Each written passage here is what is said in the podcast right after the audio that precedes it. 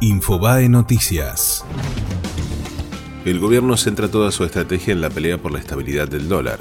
Las reservas en divisas, el riesgo país, la inflación y el traslado de la devaluación a los precios importan y preocupan, pero el foco para la CUNSA y su equipo es anclar el tipo de cambio para generar confianza.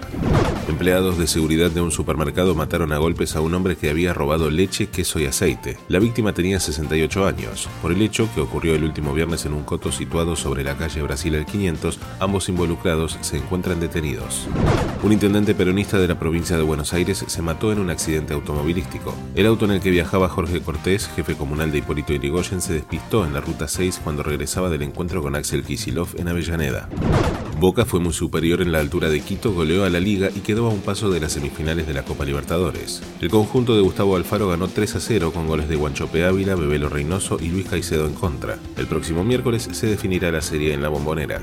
Claudio Bonadío pidió información sobre cómo fue la licitación del Paseo del Bajo. El juez busca documentación sobre el proceso por el que se adjudicó la obra valuada en 8.700 millones de pesos. La lupa está puesta en cómo se decidió cuáles serían las empresas a cargo fue Infobae Noticias.